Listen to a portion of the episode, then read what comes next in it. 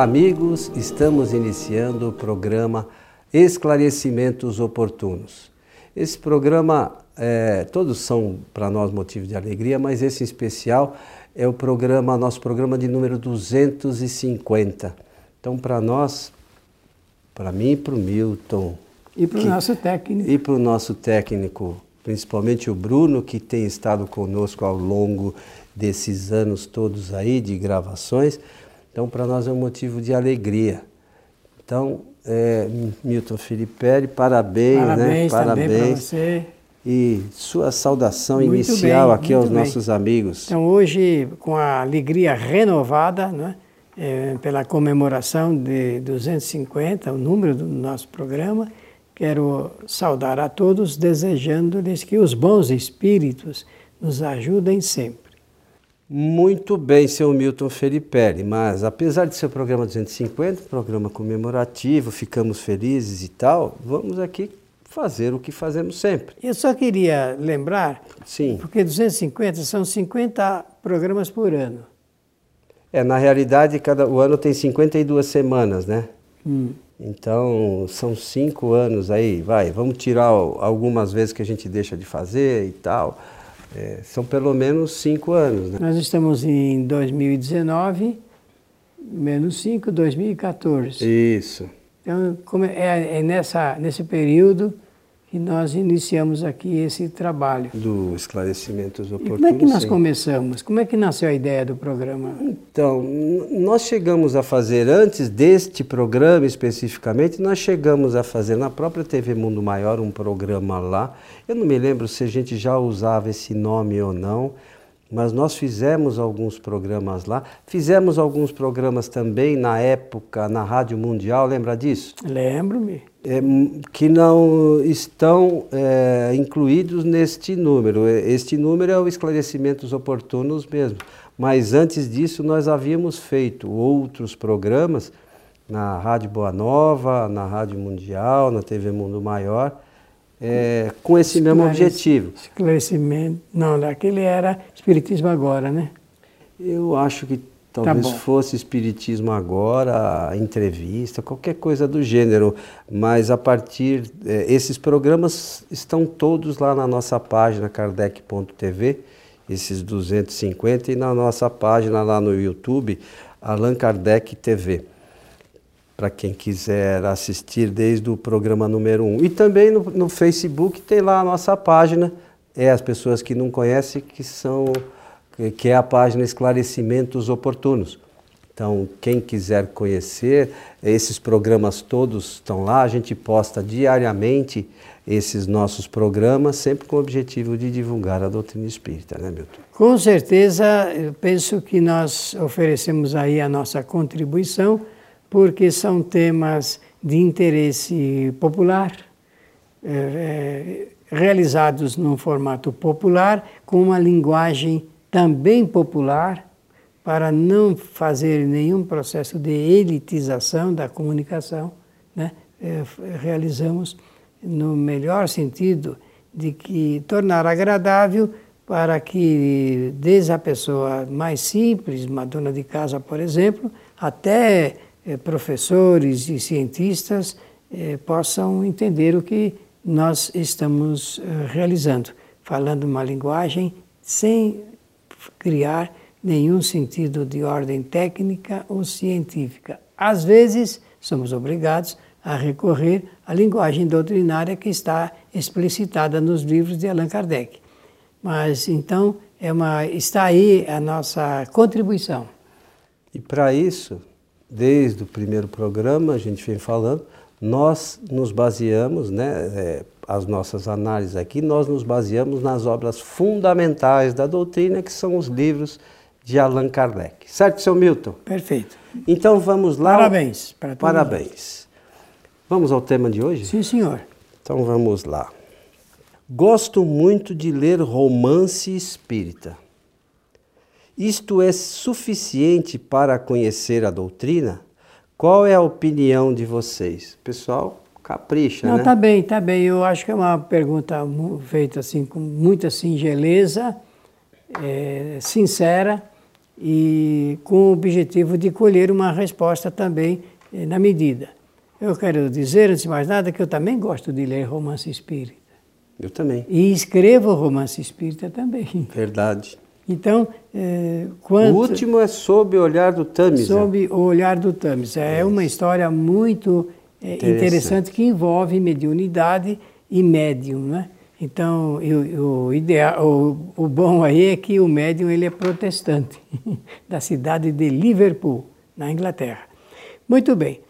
É, feito essa explicação, eu quero dizer que nada temos que seja contrária à literatura romanceada. Não, porque o romance é um gênero da literatura. Né? Eu estou, faço trabalho aqui de comunicação espírita ao lado de um editor de um homem ligado à comunicação escrita, de forma que tenho certeza edita livros tanto de estudos doutrinários como também de no gênero de romances dentro da literatura. Então, eh, nós estamos dentro desse campo eh, literato eh, realizando o trabalho com muita satisfação.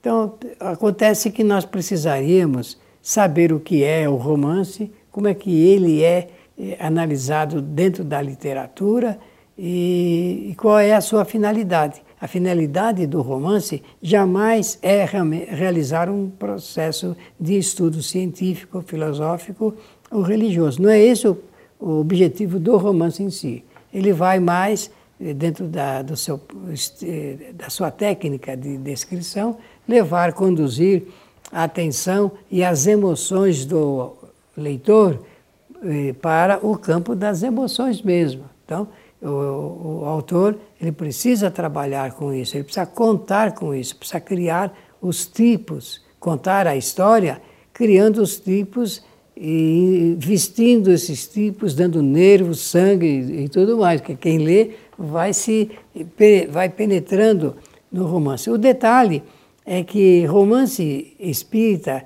mesmo são poucos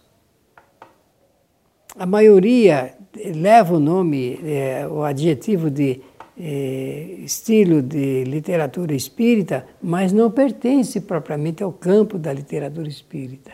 As pessoas escrevem e denominam e encaminham originais para publicação e depois aparece a, na capa lá o romance espírita.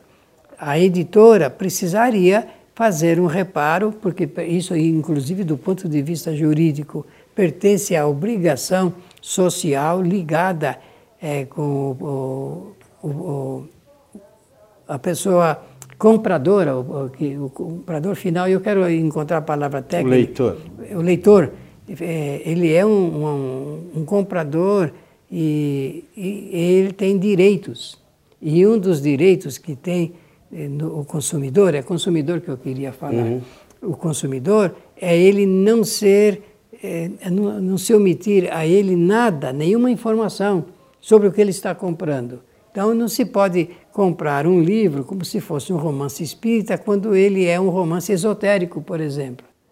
A editora precisaria colocar o selo lá, esta obra não pertence necessariamente a doutrina espírita, ou não divulga necessariamente a, a, doutrina espírita. Isso não quer dizer que o livro seja ruim. Não, não, não. Né? Ao contrário, existem romances que não são espíritas, mas muito importantes, necessários. Eu leio, então eu posso garantir aqui que já li romance é, não espírita delicioso a história, importante e satisfaz, porque a gente fica tomando conhecimento de fatos eh, a respeito de acontecimentos, de eventos da vida das pessoas, da sociedade, dos países, que realmente a gente precisaria conhecer. Mas o, o, o leitor, o, o consumidor, não pode ser enganado. Olha, eu concordo com tudo isso, acho que você está correto. É, só queria fazer alguma, alguma, colocar algumas coisas para a gente pensar. Na realidade, é, nós que fazemos parte da doutrina espírita, a gente, acho que num primeiro momento, a gente tem que entender o que é o espírito, né? A gente já falou sobre isso aqui algumas vezes. Os espíritos somos nós. E esses espíritos, eles retornam num certo momento para o mundo espiritual. O fato de eles retornarem para o mundo espiritual não faz deles espíritos infalíveis. Os espíritos, quando retornam para o mundo espiritual, eles, eles continuam sendo exatamente o que eles eram aqui quando encarnados. Eles sabem as mesmas coisas. Eles não ficam perfeitos, infalíveis e sabedores de tudo. Então, o que, que acontece? O espírito retorna para o mundo dos espíritos e ele sabe exatamente a mesma coisa. Ele não ficou perfeito. Muito bem. Então, quando, muitas vezes esses espíritos, eles se utilizam de pessoas para contar a sua história e eles contam aquilo que, aquilo que eles entenderam, aquilo que eles sabem, a visão deles. Agora, você que nos ouve né, ou nos assiste, você já chegou a conversar com um espírito que está desencarnado? ver o que ele fala, ver o que ele conhece, ver as sensações dele. Então, o que, que acontece? É, o que esses espíritos sabem é aquilo que eles acham que está certo, não é a verdade. Então, o que, que é preciso e indispensável? A gente verificar a, do, o que diz a doutrina espírita com relação a essas informações trazidas. A gente entende que as pessoas fazem as coisas com a melhor boa vontade do mundo. E esses espíritos, eles não estão também fazendo isso por mal. Mas eles estão trazendo a história deles e aquilo que eles acham que é verdade. Mas na realidade, na maioria das vezes, eles estão falando só o que eles acham. De maneira romanceada. É, né? e de maneira romanceada, porque o romance. Procure lá na revista espírita, eu não me lembro exatamente qual. Ele fala o que, o que é romance. Os romances espíritas. Sobre os romances Sobre os romances espíritas. E aí você, a gente vai entender direitinho o que, o que eles dizem. Então, o indispensável é que a gente possa entender realmente é, que esses espíritos, eles chegaram no mundo espiritual, contam a realidade deles. É, só para vocês terem ideia, no nosso trabalho mediúnico aqui na nossa casa de ontem, nós é, evocamos um espírito e esse espírito desencarnou faz alguns anos já. E esse espírito, ele estava lá, uh, ela, é, era uma, uma, moça, né? Ela dizia que ela estava lá numa circunstância escondida, como se tivesse um cobertor. Então, ela tinha dor de cabeça, ela não conseguia mexer os membros, ela não conseguia respirar. Então veja, ela está falando o que na realidade é, é, algumas sensações que ela tinha ainda quando encarnada. Como está, e ficou na sua imaginação. Ficou no, né, no pensamento dela, continuava aquela condição. Então alguém menos avisado que vai escutar vai achar que a realidade, pode achar, aliás, que a realidade espiritual é isso. Que tem o cobertor. Né? Que, que o espírito não consegue respirar, que não consegue mexer os braços.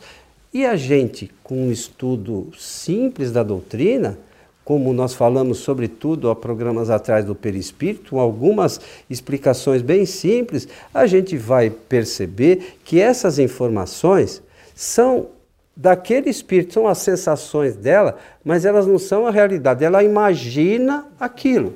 É uma realidade para ela, né? Pois é. Então, lamentavelmente, isso é o que acontece com a maioria dos romances espíritas. Todas as pessoas a gente entende que têm a maior boa vontade do mundo e os espíritos também não querem é, prejudicar ninguém, mas o que eles relatam são os conhecimentos deles. Olha, de forma que nós podemos concluir nessa parte dizendo o seguinte: os, uh, os romances não são veículo de informação doutrinária. É, isso é uma questão importante. Então, não é, eles não pertencem a essa área. E, e, número dois, existem romances até que contrariam as informações doutrinárias do Espiritismo, o que realmente leva a uma certa confusão para a opinião pública geral, para a opinião pública restrita, espírita, e é por isso que eu mencionei aquele fato de que as editoras deveriam tomar o cuidado de colocar um selo anunciando, registrando o fato de que aquela obra não pode ser considerada fiel, é, total, com total fidelidade à doutrina espírita. Isso é um, uma obrigação, de acordo com o Código de Defesa do Consumidor. Esse é um assunto ligado à, à primeira parte da pergunta feita pela, pelo pela, eu não sei se pela é pessoa. É. É, uma outra coisa que eu acho, sabe, Milton, importante é a gente é, a gente não está aqui dizendo com isso é, e falamos já que o médium está errado. o médium, às vezes, é ele, ele, tá, ele é o veículo fiel das informações dos espíritos. Ele está trabalhando direitinho. Ele é um excelente médium. O, o, só que a questão é, como o Milton mencionou, é a nossa preocupação real com a doutrina. O fato de ele ser um excelente médium não significa que ele conheça tudo sobre a doutrina. Da mesma forma que o espírito, mesmo estando no mundo espiritual, ele não sabe tudo do mundo espiritual. Ele, às vezes, ele não tem, ele conta histórias e não tem nem noção que desencarnou. É isso mesmo. Então, é, é, é, nós temos que ter uma, uma, atenção apurada a essas questões, porque, é, às vezes, com a melhor das intenções, nós estamos, não estamos tendo acesso às informações corretas uh, relacionadas à doutrina espírita. Não estamos falando de nenhuma pessoa, é só atenção doutrinária, é só isso. Aí, às vezes, alguns dizem assim: ah, mas vocês são muito ortodoxos. Não se trata de ser ortodoxo, se trata de ver o que os espíritos superiores, olha, o que eles dizem. Eles dizem que isto é assim, assim, assim, assim. Por exemplo, o que diz a pergunta 1012 do Livro dos Espíritos? Você lembra? Que no mundo espiritual não há lugares circunscritos. É, não não existe lugar fechado, não tem parede, não Nem tem terreno, não né? tem, não existe isso. E às vezes em algum, algumas histórias é, a gente vê que o espírito relata que é a visão dele, né? E a gente entende que existe aquela circunstância porque é o que ele entende, sabe? Então a gente precisa traçar um paralelo.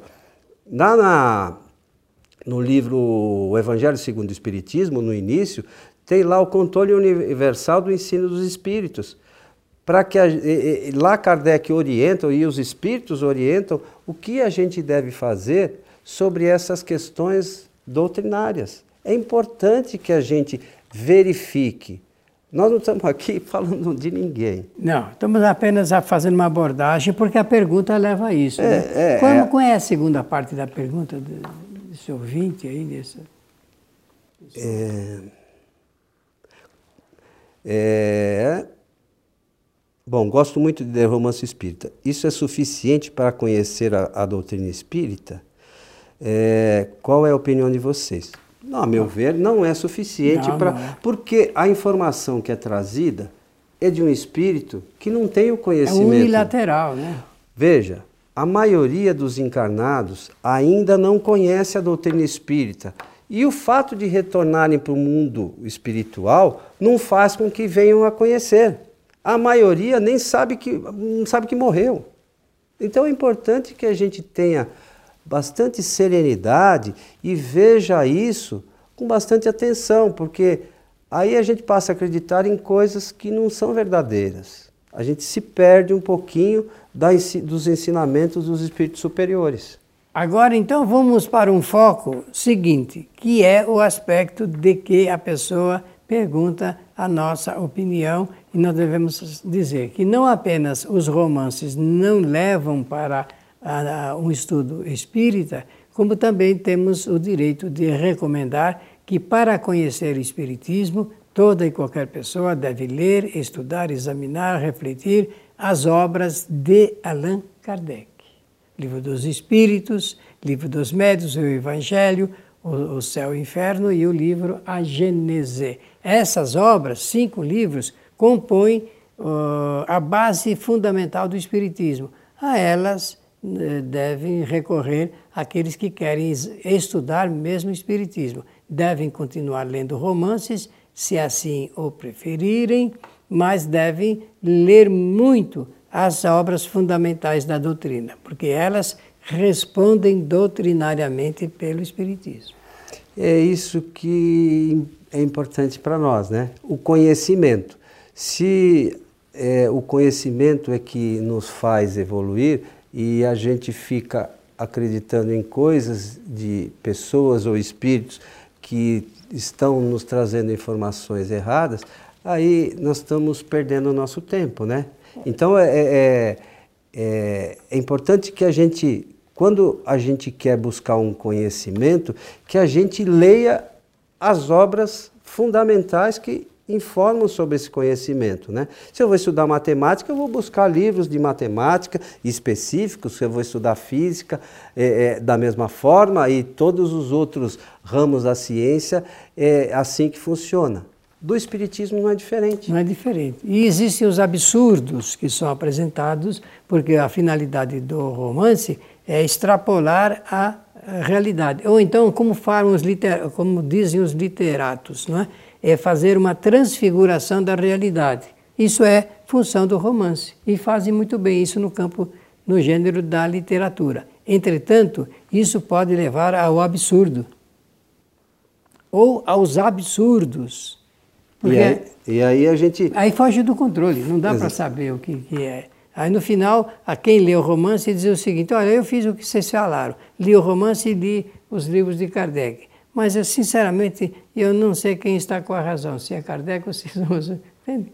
É, a, a questão é, que é importante a gente saber é que as obras trazidas pelos espíritos superiores a Kardec foram espíritos superiores que trouxeram não espíritos simples, que a gente às vezes não sabe nem quem são, não tem referência. E outra coisa importante é, mais uma vez, para reforçar: o espírito retornou para a pátria espiritual, ele não fica perfeito. Muito menos num prazo curto. Então, às vezes, o espírito retorna para o mundo espiritual em situações meio difíceis, ele vai ter que reencarnar diversas vezes para superar aquelas deficiências, aqueles problemas. E esse espírito não pode ser um espírito superior. E depois, outras tantas para eh, reparar o que ocasionou. É, a gente esquece da reparação, né? A gente acha, ah, perdoou, ah, tá perdoado, não, tá não é tudo assim lindo. Que Tem que reparar. Tem que reparar. Então, fica a sugestão de leiam os romances, mas estudem também as obras fundamentais que são a base da doutrina. Não fazem mal, são indolores. É isso aí, seu Milton é. Felipe. Chegamos ao final do nosso programa 250, seu Milton. E sobre um tema áspero, né? É. Desejar a todos que os espíritos bons, bondosos, amigos, protetores, ajudem a todos nós. E nós agradecemos você que esteve conosco e esperamos poder fazer outros 250 programas nos próximos anos. Um abraço.